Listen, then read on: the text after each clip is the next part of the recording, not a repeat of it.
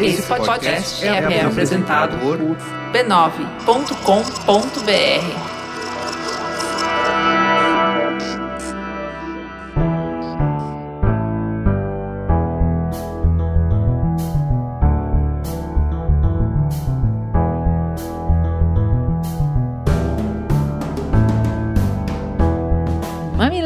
Mamileiros e mamiletes, sejam bem-vindos ao nosso espaço semanal de diálogo de peito aberto. Eu sou a Juva Lauer. Eu sou a Cris Bartz e esse é o Mamilos, o podcast que desenrola as conversas mais difíceis.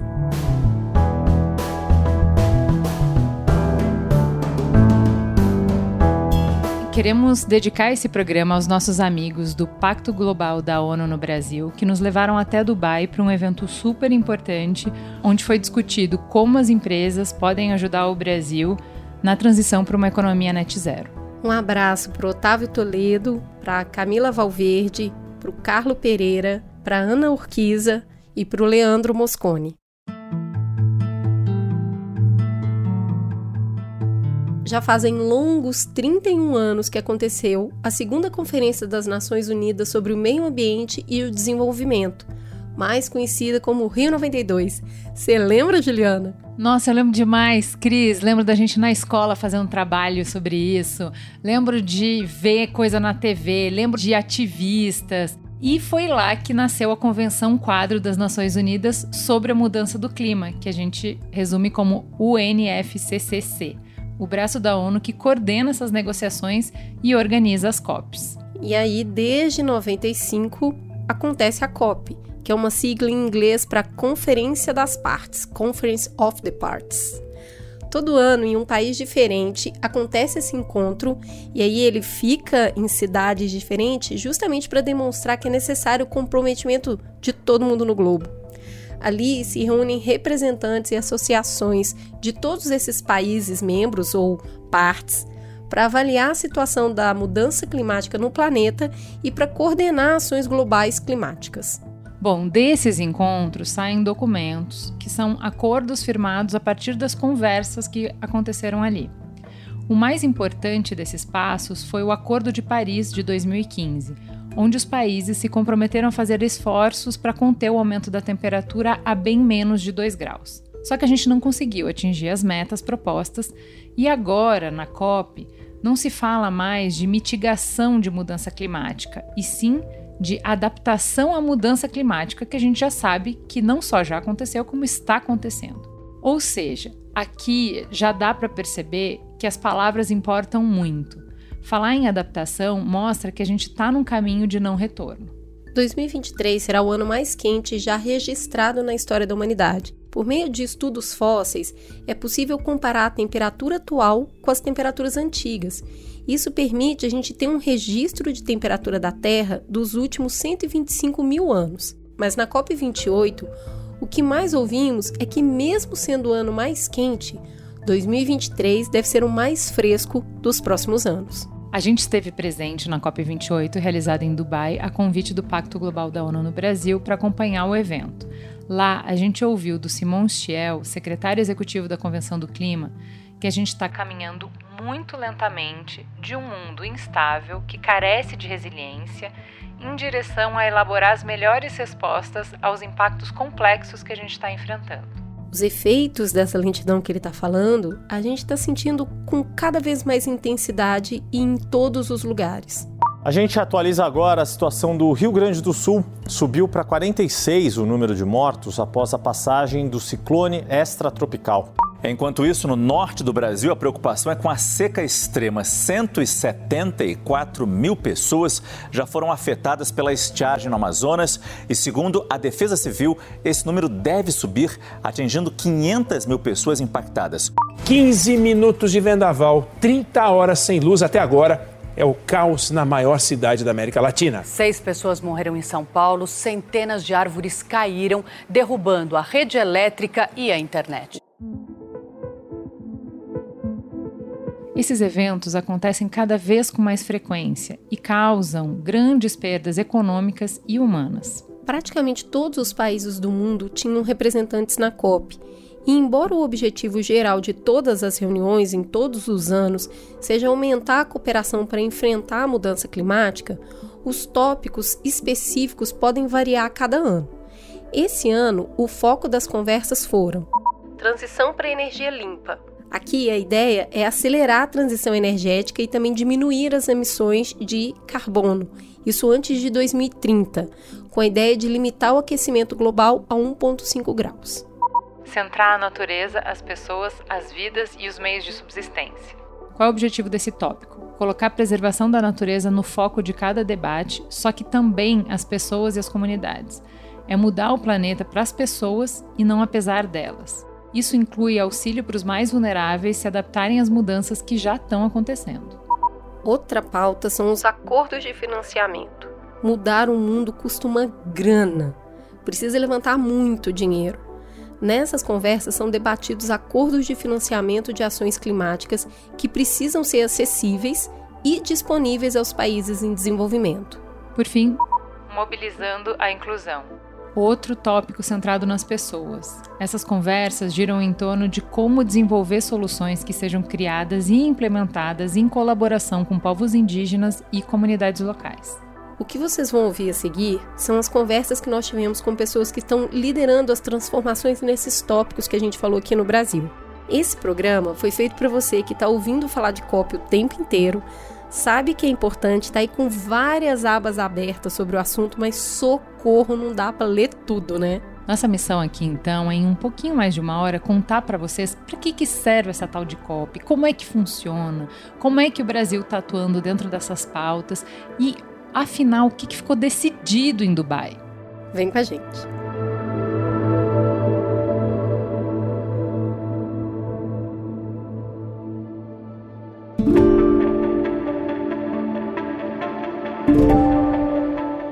Começar falando sobre a transição para a energia limpa.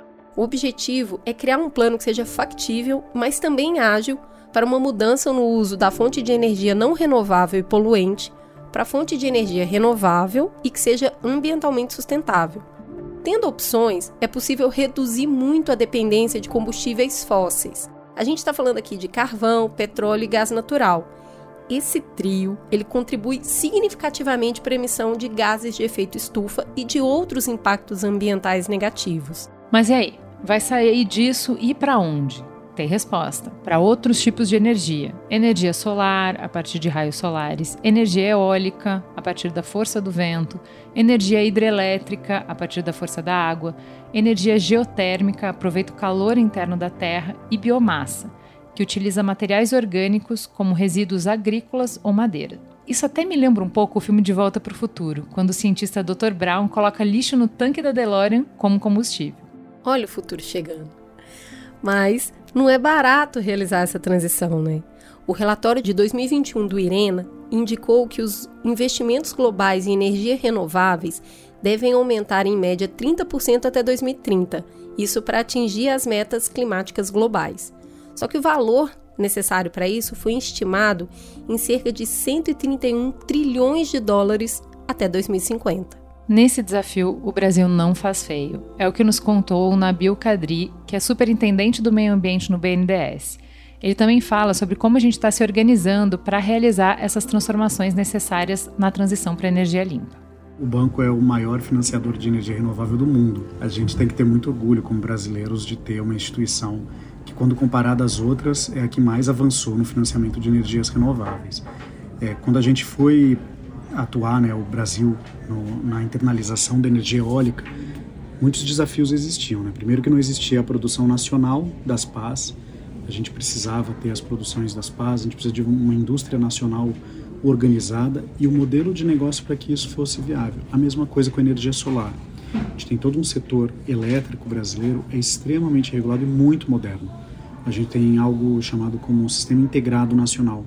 São poucos os países do mundo que têm extensão do Brasil que tem um sistema único. E sabe por que isso é importante? Porque se acontece um problema em uma região, outra região é capaz de automaticamente suprir essa necessidade.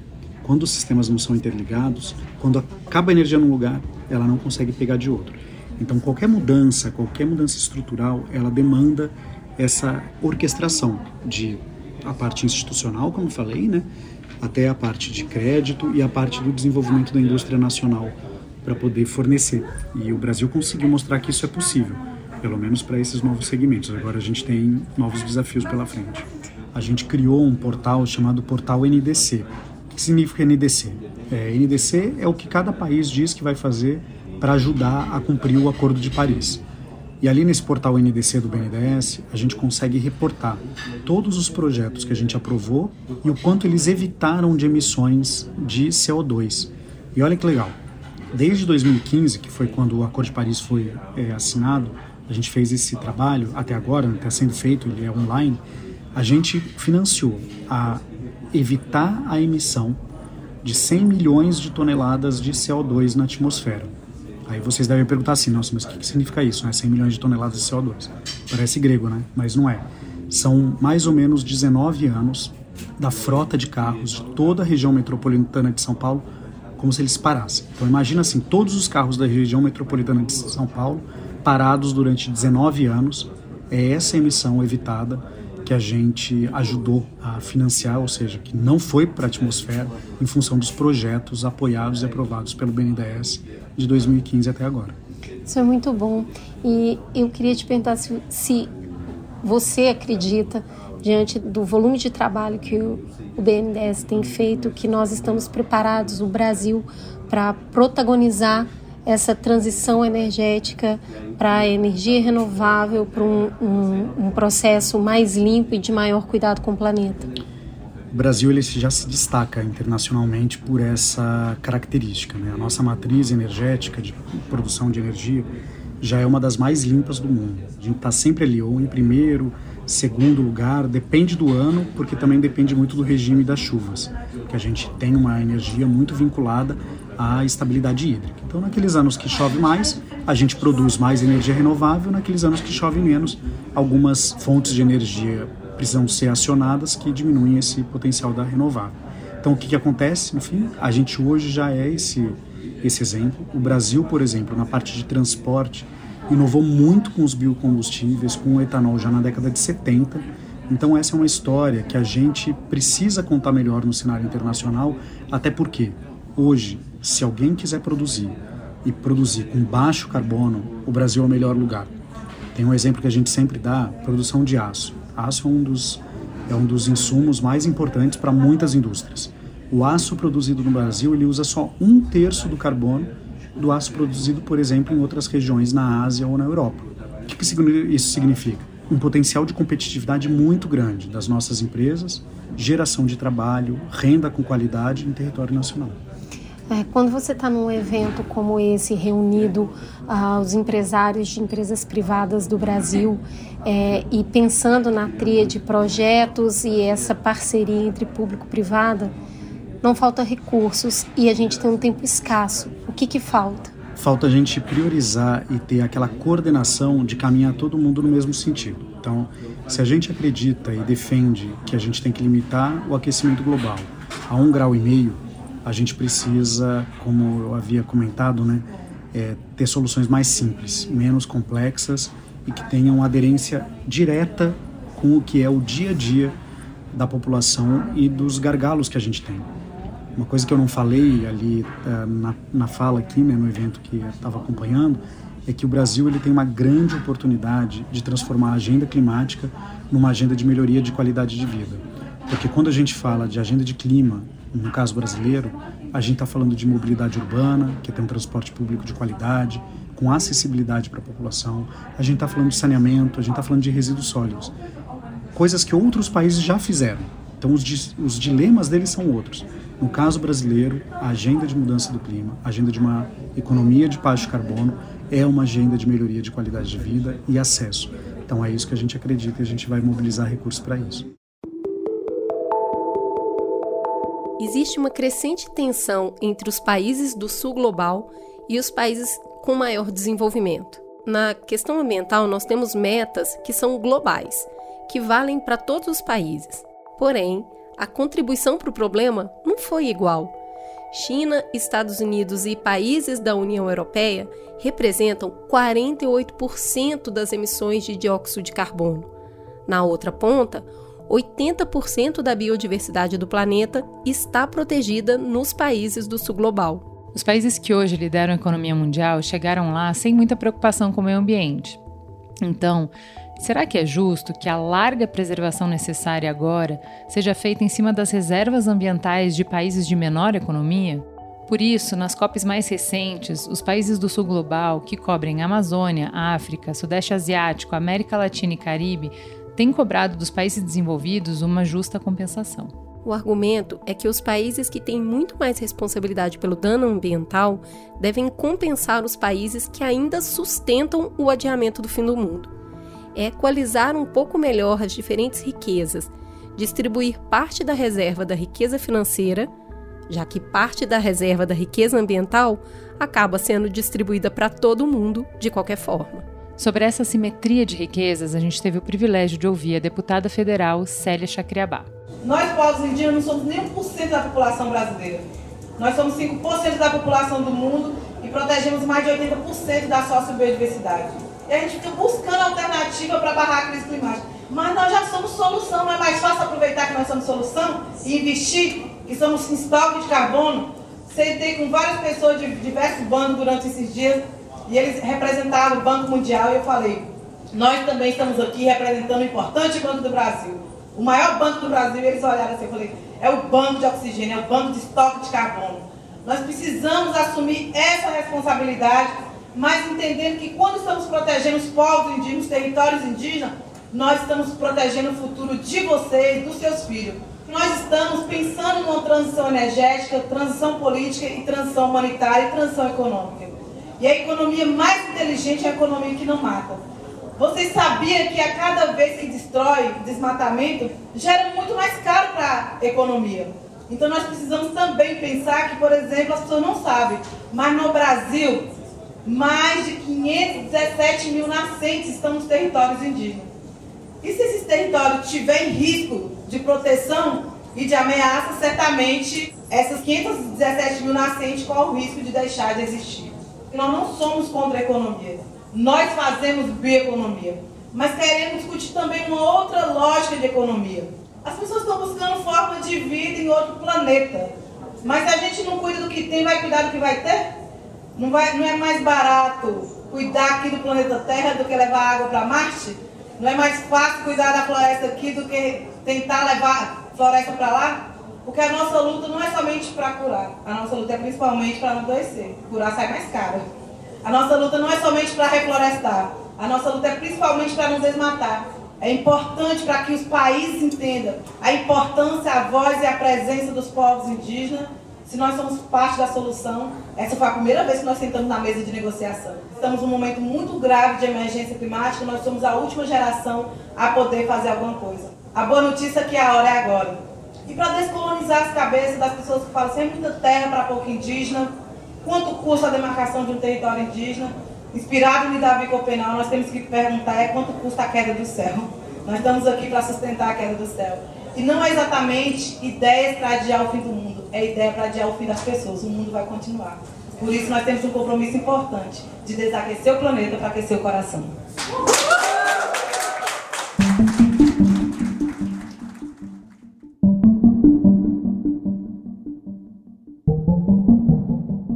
Depois de muitas negociações políticas, a COP28 foi o momento de regulamentar esses acordos de financiamento compensatório. O destaque nessa área foram os debates em torno da regulação do crédito de carbono. Isso são políticas e medidas governamentais que buscam controlar e limitar as emissões de gases de efeito estufa por meio da implementação de um mercado de crédito de carbono. Você já deve ter ouvido falar disso, né? Talvez não esteja muito claro. Como que isso funciona? Quem consegue reduzir suas emissões abaixo do limite estabelecido pode vender os créditos excedentes no mercado de crédito de carbono. Quem ultrapassa o limite estabelecido precisa comprar esses créditos adicionais para compensar suas emissões. A gente conversou com o assessor especial do Ministério da Fazenda, Fernanda Santiago, para entender como o governo brasileiro está se organizando para fazer essa regulamentação aqui dentro do país. A gente tem pensado um plano de transformação ecológica em que o Brasil desenvolverá um modelo de desenvolvimento que consiga associar a redução de emissão de carbono com redução de desigualdades e ainda assim fazer nossa economia crescer. Para isso, a gente tem criado políticas fiscais regulamentares que vão estimular todas as atividades, os ativos que são sustentáveis, em detrimento daqueles que não estiverem aí no cumprimento das nossas metas de net zero. O mercado de carbono, obviamente, a gente precisa regular.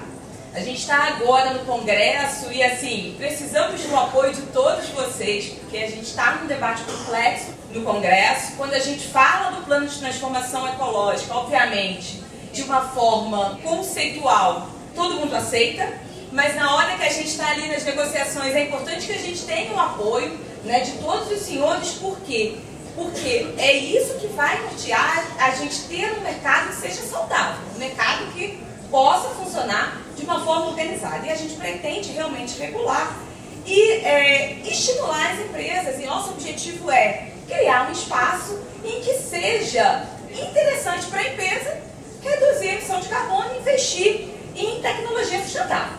Esse é o objetivo que o Ministério está fazendo. A taxonomia, ela vem para criar critérios, dizer o que, que é e nos dar uma segurança jurídica do que, que é e o que, que não é sustentável para nós, o quanto é mais ou menos sustentável determinada prática, e para que a gente possa prestar todas as outras políticas públicas que toda esplanada tem pensado. Agora a gente vai falar sobre a pauta centrar a natureza, as pessoas, as vidas e o meio de subsistência. E aqui o que aconteceu é que o Fundo de Perdas e Danos saiu mesmo do papel, lugar onde ele estava previsto desde o Acordo de Paris em 2015. Assim que o evento desse ano foi aberto, a criação do fundo foi selada com o anúncio de 420 milhões de dólares. Esse valor é considerado tímido, mas pelo menos inicia formalmente o apoio a países mais gravemente atingidos pela mudança climática. Esse fundo foi pensado para lidar com as perdas e danos associados à mudança climática que não pode ser evitado ou mitigado. A gente está falando aqui de eventos extremos, como tempestades, inundações, secas também eventos de longo prazo, como o aumento do nível do mar e alterações nos padrões de precipitação. Os principais elementos do Fundo de Perdas e Danos são financiamento, compensação, mecanismos de avaliação e equidade. Para entender a visão do Brasil nessa pauta, a gente volta ao Nabil Kadri, que é superintendente do meio ambiente no BNDES. Adaptação é a gente poder estar preparado e pronto para enfrentar esses fenômenos climáticos extremos de uma maneira mais adequada sem que a gente veja as perdas que a gente tem vendo hoje em dia, assim, perdas humanas, perdas materiais. E isso, para mudar, precisa de muito investimento em infraestrutura. São obras, às vezes de contenção de encostas, obras de saneamento, obras de drenagem, muita parte de restauração florestal, do ponto de vista é, de mananciais, de recursos hídricos. E para isso, o BNDES ele mobiliza recursos nacionais e internacionais para que a gente consiga viabilizar esses investimentos tanto público quanto privado. Tem uma outra questão que o Brasil tem um Fundo Nacional de Mudança do Clima. Uhum. Conta pra gente um pouquinho como esse fundo foi formado e qual é o objetivo dele. Essa é uma grande inovação que o Brasil apresentou na COP de Copenhague. E é bom a gente lembrar que isso foi em 2009. Então olha o que a gente está falando. A gente está falando aí de 14 anos atrás. O Fundo Clima ele continua sendo um mecanismo muito inovador de finanças climáticas. O Brasil criou a Política Nacional de Mudanças do Clima. O fundo foi criado dentro da política nacional e ele tem dois grandes segmentos. Um que é apoio a não reembolsável, que são aqueles projetos vinculados à agenda direta do Ministério do Meio Ambiente, e os projetos que são reembolsáveis, que é crédito, crédito a juros barato, para propiciar que tanto entes públicos quanto privados, empresas, façam a transição para uma economia de baixo carbono. O que é bonito do Fundo Clima é que ele tem um comitê gestor, que ele tem representatividade da sociedade civil, dos ministérios, dos municípios dos estados para que eles possam dar o que é o plano de aplicação a cada ano. Então, a cada ano tem um plano de aplicação dos recursos, que dá as diretrizes. Então, isso é avaliado de maneira coletiva por esse comitê e é seguido pelo BNDES como o gestor desses recursos uh, reembolsáveis, né, de crédito. Ali estão especificados quais são as prioridades de apoio. E eu posso citar aqui, por exemplo, as que foram definidas ainda esse ano, como por exemplo as agendas de adaptação à mudança do clima nas cidades, como comentei no início, a agenda de florestas é a que tem as taxas de juros mais baixas, até porque a gente nota que precisa formação de modelos de negócio mais arrojados para que a economia da biodiversidade no Brasil ela se desenvolva de uma maneira mais robusta, mas também eletromobilidade, mobilidade urbana, saneamento, tratamento de resíduos, economia circular, ou seja, todos aqueles financiamentos que geram redução de emissões, tornam as cidades mais resilientes, mais adaptáveis, elas podem acessar recursos do Fundo Clima.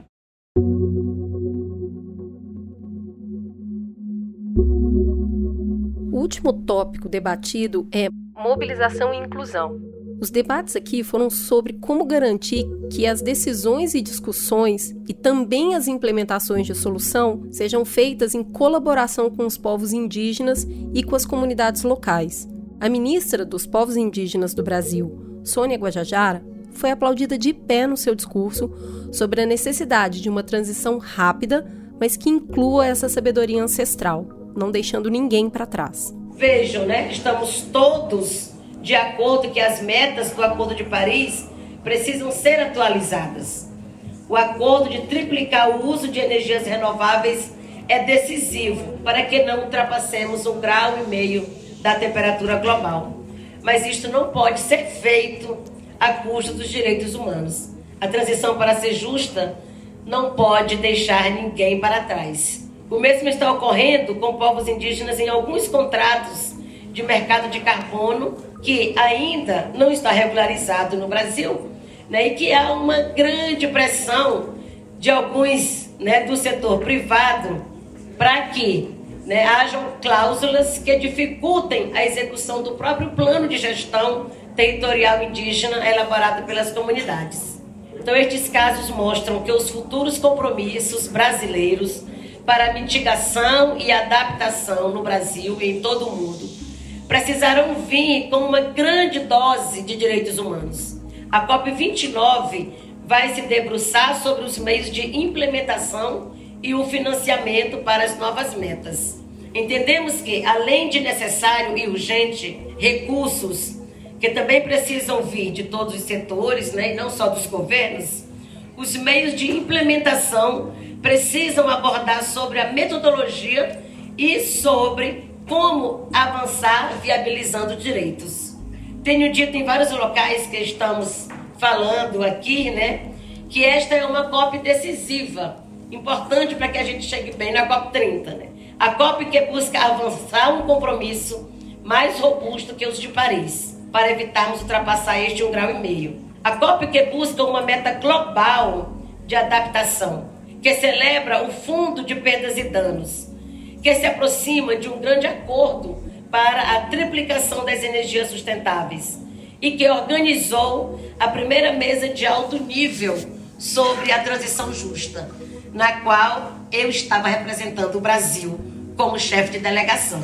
Ela é decisiva não só pela urgência, mas porque se compromete com novas e melhores metas, alargando os temas da convenção. Se olharmos o caminho que vai da adaptação passando pela conceituação da transição justa, até chegarmos na alocação de recursos para perdas e danos, conseguimos achar aí um fio condutor que está sendo muito bem dito nesta COP e que se tenha pouco, né? Não é para deixar ninguém para trás. Esse é um dos lemas mais fortes aqui em Dubai e precisa aparecer nos documentos oficiais. Isto para nós quer dizer que não é mais possível pensar na COP, nas suas inovações, se não falarmos que este é o ciclo de integrar meio ambiente e os direitos humanos. Nós, do Ministério dos Povos Indígenas, e com certeza todo o governo brasileiro, porque isto também é vontade do presidente Lula, vamos fazer nossa parte. Não só para a COP de Belém ter a marca dos direitos humanos, mas também nestas negociações e nas da COP29, para seguir avançando nesta relação entre, os, entre o meio ambiente e os direitos humanos. Precisamos fazer em menos tempo e fazer realmente sem deixar ninguém para trás, com garantia de direitos humanos e melhor qualidade de vida. E fazer isto a partir do Sul Global, caminhando para uma meta de saldo zero de emissões, envolve uma mudança enorme também de paradigmas. E aqui retorno ao início da minha fala. Uma transição rápida e justa, consolidando uma nova matriz energética no Brasil e no mundo e avançando, portanto, para novas dinâmicas de produção e consumo. É uma oportunidade incrível de consolidar novas tendências, de incentivar nossas cadeias econômicas e fortalecer novos setores. O Brasil e a América Latina têm tudo para ser protagonista e poder assumir um espaço que outros modelos de desenvolvimento no mundo né, que nos legaram a papéis de terceira classe. Para isto ocorrer no âmbito das negociações, precisamos liderar os processos. O princípio das responsabilidades comuns, porém diferenciadas, tão arduamente conquistado nas negociações ambientais, mas pouco compreendido nas negociações comerciais, é justamente o que nos garante este papel de protagonista. Para valorizar este princípio, precisamos dizer quais são as principais responsabilidades da nossa região. Estas passam por olhar a proteção da floresta, da biodiversidade e de seus povos, reduzir as emissões de carbono via desmatamento como um ativo positivo. Se nos dispomos a cumprir bem nosso papel, poderemos ter acesso a mais recursos para implementá-los. E isto será certeza de poder seguir o desenvolvimento da região, mas agora com projetos inclusivos, sem deixar ninguém para trás. Novos setores e novos projetos, um novo modelo de desenvolvimento sustentável são oportunidades para novos negócios e reposicionamento do país e das empresas, sem sombra de dúvida. Fazer isto com esta garantia de inclusão e respeito aos direitos não pode ser visto mais como um custo, como já diz o presidente Lula, mas sim como um diferencial que vai permitir ao Brasil e ao mundo avançar muito mais e evitar passarmos da meta de um grau e meio. O setor privado precisa entender que se engajar neste processo é se engajar no jogo onde todos ganham. Também por isto me assusta tanto este interesse tão forte em questionar direitos indígenas. O oposto disto, se falharmos, enquanto engajamento de todos e projeto societário, estaremos avançando fortemente para não conseguirmos barrar e além de um grau e meio. Os impactos disto também serão sentidos por todos. Acho que este ano de 2023, o ano mais quente da história, já nos mostrou muitas tragédias. Não tenho dúvidas que, para além das ilhas e territórios que ameaçam desaparecer com a subida dos oceanos e que precisam de alternativas urgentes, os fenômenos extremos das emergências climáticas apontam que o Brasil será um dos mais atingidos. Aqui sim teremos um custo efetivo, um custo de ter que se adaptar para evitar mais tragédias. Mas sem o papel da liderança internacional, sem acesso a meios de implementação e com uma sociedade ainda mais dividida buscando culpados. Não vejo ninguém ganhando neste cenário, nem mesmo o setor privado. Voltando aos exemplos citados, os setores que querem o marco temporal também sairão perdendo se esta tese for implementada. Aqueles que querem ganhar mais contratos abusivos precisarão rever seus contratos locais sob risco de denúncias internacionais e do Brasil ser condenado nas negociações e perder seu protagonismo. Como muitos protestos mundo afora dizem, não existe um planeta B. Os relatórios técnicos apontam que estamos chegando muito próximo do nosso limite. Esta COP busca avançar em acordos e novas metas de mitigação e adaptação com propostas para não deixar ninguém para trás.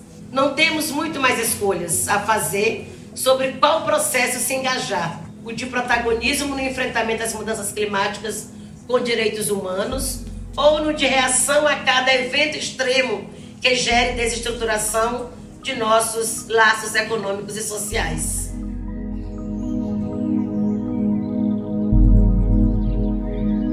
Agora a gente vai ouvir a Amanda Costa. Ela é diretora executiva do Perifa Sustentável, também é jovem conselheira do Pacto Global da ONU. Ela foi para a COP28 com o grupo Vozes Negras pelo Clima. e vai nos falar como só existe justiça climática se existir justiça racial. Primeiro, para fazer uma incidência tanto a nível nacional quanto internacional. A nível nacional, a gente tem três pontos. Primeiro, a gente precisa desenvolver um plano é, de combate ao racismo ambiental. Segundo, a gente precisa ampliar os recursos para projetos de periferia, para projetos de comunidades indígenas, de comunidades negras, de favela. E a nível internacional, a gente precisa acelerar esse plano de transição justa, está sendo discutido a nível global, o Just Transition. E aí, qual que é o papel do empresariado? Qual que é o papel do setor privado? A gente tem aquelas famosas siglas ESG, mas ESG não pode ficar apenas no discurso. A gente não pode tolerar que esses eventos globais corroborem para o mesmo sistema branco, classicista e elitista que não vai conectar com as demandas da nossa sociedade. A missão de uma empresa deveria ser servir uma sociedade, servir a comunidade, transformar a realidade local. Mas muitas vezes a gente só vê o capitalismo nu e cru fazendo com que lucro, lucro, lucro, dinheiro, dinheiro, dinheiro seja a meta principal.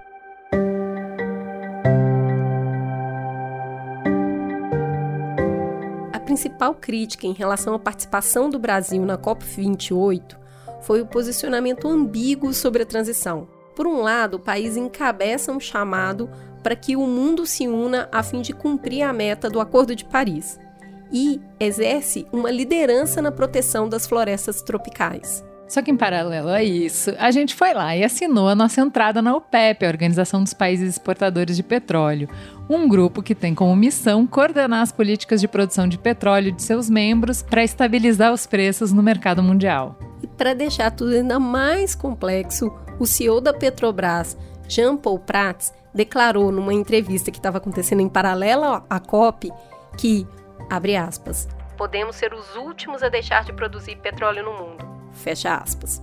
O que está por trás dessa postura, um olho no peixe e outro no gato, é que a gente tem desafios internos importantes para aderir à agenda climática global. Uma grande parte da nossa população é empobrecida, com baixo acesso à moradia, saneamento, educação e saúde. A gente precisa de uma economia forte para melhorar a vida de todos. Porém, hoje grande parte da nossa economia vem do petróleo, o combustível fóssil e do agronegócio, maior responsável pelo desmatamento. Esse cenário é o que atravanca o Brasil em direção a uma economia net zero. Sobre esse dilema, a gente teve a oportunidade de ouvir Jorge Viana, engenheiro florestal, que já foi governador do Acre, senador e hoje está presidente da Agência Brasileira de Promoção de Exportação e Investimento, APEX. Se você for a Belém hoje, se você for a Manaus hoje, você vai encontrar resquícios de muita riqueza na arquitetura da cidade. E aí eu estou falando no começo do século passado, que montaram no meio da floresta, não estou defendendo, mas eu estou dizendo que aconteceu. Cidades importantíssimas, com muita atividade econômica. Manaus chegou a ser o lugar que mais vendia diamante no mundo, como é Dubai hoje, para fazer uma referência. E sabe por que, que isso aconteceu? Porque naquela região se explorava uma árvore, a seringueira, a Évia brasileira. O mundo tinha feito a revolução industrial na Inglaterra e a matéria-prima não era o petróleo, era a borracha. Então veja que a exploração de uma árvore, uma árvore, gerou uma economia enorme e transformou uma região. E aí o mundo árabe foi para lá, portugueses foram para lá, italianos foram para lá, o mundo inteiro foi para lá por conta de uma atividade econômica. Eu chamo para essa reflexão para que a gente possa trazer para o momento atual mas como é que a gente faz então com a Amazônia hoje? O problema é que depois desse ciclo da borracha de riqueza, o Estado brasileiro resolveu financiar um outro modelo para a Amazônia. Foi financiado a partir dos anos 70, 80 principalmente, um modelo que não focava mais na floresta, mas na retirada dela. E há muito tempo atrás eu aprendi que na Amazônia a riqueza não está no solo, está acima dele ou abaixo dele. Aí entram as riquezas minerais e a biodiversidade. O modelo era tão equivocado que ele focou no solo. Ocupar para não entregar, uma terra para homem sem terra. E isso foi uma modelagem que agora ocupa 80 milhões de hectares na Amazônia. E aí eu vou fazer uma passagem para a economia. Se uma árvore só comandou durante décadas toda uma ocupação, toda uma atividade econômica, era um dos produtos mais importantes da balança comercial do Brasil, estratégico. Mas eu por que, que eu estou fazendo esse apanhado? Porque nós agora temos que montar uma estratégia para a Amazônia. Tem 30 milhões de Amazônia lá. Tem muita pobreza na região mais rica do planeta, ou uma das mais ricas do planeta. E a discussão que nós estamos fazendo aqui é o que fazer.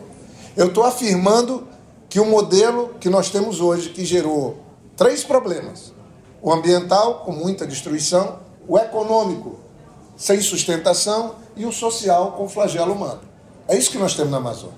Cidades insustentáveis, populações que ficam muito próximas dos piores IDHs do Brasil. Eu trabalhei no Amazônia 2030 e agora na Apex com um, um modelo que alguns pesquisadores, professores, pessoas da academia estudaram o que a gente chama de produtos compatíveis com a floresta. Nós temos 64 produtos compatíveis com a floresta que poderiam fazer a economia da Amazônia avançar. Aí, tu está falando de quê, Jorge? Estou falando de castanha, de borracha, de açaí, de, de artesanato, de pimenta do reino, de cupuaçu, enfim, de, são 64 produtos que toda a região verde do planeta, que tem floresta tropical, trabalha esses produtos. O maior produtor e quem ganha mais dinheiro com pimenta do reino, por exemplo, é o Vietnã. Exporta 600 milhões de dólares de pimenta do reino. O Brasil exporta 100. Um país que mais produz cacau no mundo, não sei se vocês sabem, não é Gana mais, é a Costa do Marfim. Produz 2,2 milhões de toneladas de cacau por ano. Sabe quanto que produz a Indonésia? 800. Sabe quanto que produz Gana? 700. Sabe quanto produz o Equador? 450 mil. Sabe quanto produz o Brasil? 300 mil toneladas. Então a Costa do Marfim. Um outro produto compatível com a floresta é o cacau. Você pode pegar um outro produto mais perto ainda da Amazônia, a castanha. A castanha do Brasil. A Bolívia exportou no ano passado mais de 140 milhões de dólares de castanha do Brasil. O Peru exportou 36 milhões de dólares e o Brasil exportou 30 tem alguma coisa equivocada nessa história. E eu poderia citar muitas outras coisas. A Colômbia exporta mais artesanato que o Brasil. Então, eu estou falando disso. Somando toda a atividade econômica da Amazônia brasileira com os produtos compatíveis com a floresta, está perto de 300 milhões de dólares. Mas o mercado mundial desses mesmos produtos compatíveis com a floresta, que são 64, é de 190 bilhões de dólares. Que conclusão podemos tirar? Que o Brasil, que tem a maior área de floresta tropical do mundo, que tem, já teve lá atrás uma exploração de um produto e era campeão da exploração desse produto e de outros na Amazônia, hoje ele está muito abaixo daqueles que estão disputando os lugares de destaque. Se no começo do século nós dependíamos da floresta, agora foi implementado um modelo que não depende da floresta, ele não deu certo. As cidades da Amazônia não são cidades da floresta. No mínimo. Nós temos na Amazônia 800 mil povos indígenas, mais de 200 etnias diferentes. É uma riqueza extraordinária. Mas cadê a política para eles? A política do governo passado era dizimá-los. Agora o Brasil adota uma medida, tira de uma página, a página policial, esse tema e traz para a página de opinião, que eu acho que já muda a imagem do Brasil. Do mesmo jeito, a exploração mineral, de garimpagem ilegal em terras indígenas, e o desmatamento, que é outra brutalidade, que nós tínhamos reduzido a 5 mil quilômetros quadrados, nos últimos quatro anos voltado para 10 mil quilômetros quadrados. E agora reduziu para novamente. Então esse bumerangue é muito ruim, porque ele mostra primeiro que o Brasil não tem uma estratégia para a Amazônia. E aí, se não tem uma estratégia para a Amazônia, nós temos problema. O Chico Mendes, nos anos 80, desenvolveu uma modelagem, ele simplesmente achou, começava a defender que a ideia era deixar a floresta em pé, mas fazer o uso dela. Fazer o uso dela é diferente de deixar em pé. A floresta tem que valer mais em pé, não. Ela tem que valer mais usando de forma sustentável do que derrubando. É um ciclo aí de muitas décadas que a gente tem visto lá. Obviamente que entrou a pecuária no meio, valoriza muito a terra.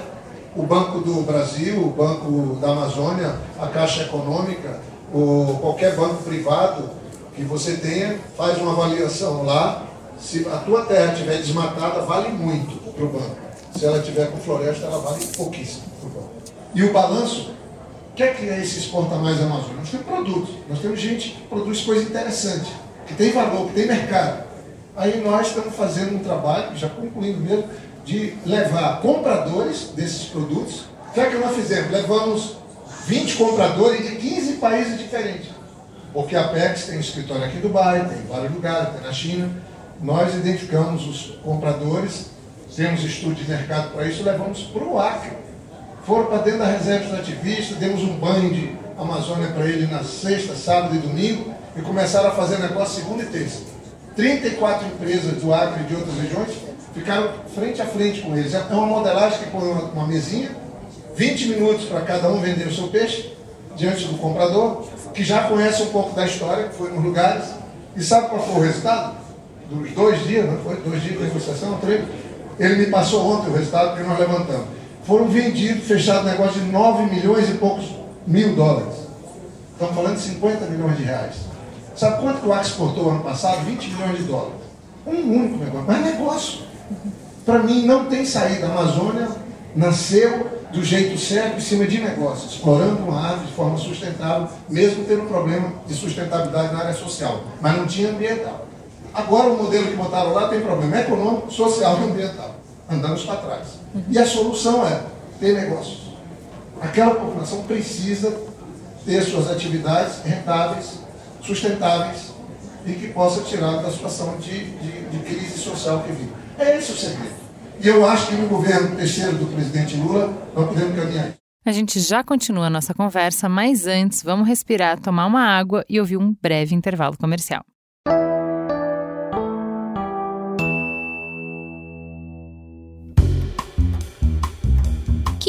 Passou um tempão tentando matar todos os pernilongos que tem ali dentro do quarto antes de dormir? Ó, oh, é claro que basta a gente apagar a luz, basta deitar na cama que já vem o zumbido no ouvido para te mostrar que tem mais mosquito escondido prontinho para atrapalhar o seu sono. para resolver esse problema, SBP lançou um produto novo com uma tecnologia que é revolucionária. O SBP com ação magnética aerosol caça e mata até 100% dos mosquitos escondidos e difíceis. Gente, vocês não têm noção o que é. Parece magia, mas é verdade. Esse produto caça e mata 100% dos mosquitos e deixa sua casa e sua família protegidas. Já pensou? Uma ótima solução para acabar com o zumbido na hora do seu sono. Amar é proteger e proteger é SBP. Saiba mais em sbpprotege.com.br.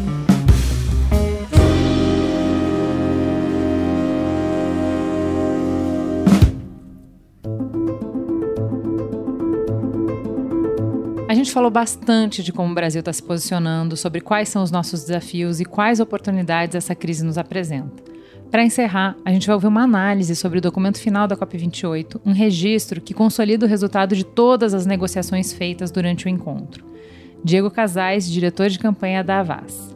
Oi, Ju, oi, Cris, tudo bem? Diego Casais, falando aqui direto de Dubai, diretor de campanhas sênior da Avaz. Queria contar um pouco como que foi esse final das negociações da COP28. Os países, depois de um dia de atraso, decidiram por adotar várias das decisões relevantes às negociações climáticas aqui da COP28. Dentre elas, a principal decisão é o que a gente chama de GST, que é o Global Stock Take. Em português é o balanço, balanço geral, balanço total, balanço global, tem várias traduções que as pessoas usam. É o principal motivo pelo qual o GST era tão esperado assim, é porque ele ajudaria a definir quais que são as metas que os países vão ter que apresentar na COP30 em, no Brasil em 2025 né, os planos de ação climática, que em inglês é, usa a sigla NDC. E nesse, nessa decisão do Global Stock Take, pela primeira vez na história, os países eles decidiram por fazer um afastamento dos combustíveis fósseis, né? No inglês é o transition away, que é um, uma expressão muito difícil de traduzir, né? Então dá margem a muita interpretação. E por mais que tenha sido a primeira vez na história que a gente viu uma declaração nesse nível, num texto escrito da Convenção de Mudanças do Clima, ele é um texto que ainda deixa muitas brechas. né? Deixa muitas dúvidas sobre se os países de fato vão cumprir e vão se afastar dos combustíveis fósseis, né? Um dos motivos pelos quais a gente reflete nesse sentido, né, é ter essa dúvida, porque poucas horas após a adoção do texto, que foi bastante celebrado por muitas organizações, países e tudo mais, teve um anúncio da Arábia Saudita, que é o maior exportador de petróleo do mundo, dizendo que a decisão da COP28 não impediria o país de continuar exportando petróleo em todo o mundo. Né? Então, deixa uma dúvida aí sobre de fato se esse texto é claro o suficiente para poder orientar os países e os mercados a realizar esse afastamento né, dos combustíveis fósseis. Mas acho que o principal problema que a gente vê nesse texto, né, que eu vejo nesse texto, é o fato de que ele é muito fraco no que diz respeito às ações necessárias para financiar essa transição. A gente sabe que hoje as promessas dos países ricos, como a promessa dos 100 bilhões de dólares que foi feita inicialmente em 2009 na COP de Copenhague, depois de 2015 no Acordo de Paris, é uma promessa que nunca foi cumprida dos 100 bilhões de dólares. Então, quaisquer planos de transição energética que forem adotados nos textos da convenção, eles dependem absurdamente de um planejamento de financiamento, é um plano de como vai financiar essa transição. Né? E o fato de que esse texto que foi adotado aqui em Dubai, ele joga a conta para o Brasil porque daí nos próximos dois anos e até a COP30 em Belém, o Brasil vai ter que trabalhar para garantir que tem acordo entre os países sobre quais são os meios de implementação desse texto né, e das ações que a convenção está buscando implementar.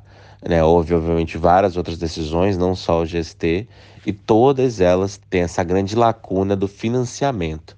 Né, mas é um trabalho que o presidente Lula e a ministra Marina vão ter que fazer para garantir que os países de fato coloquem dinheiro na mesa e façam as reformas financeiras, criação de imposto e reorganizar o sistema financeiro internacional para que ele entregue de fato o que precisa para a ação climática.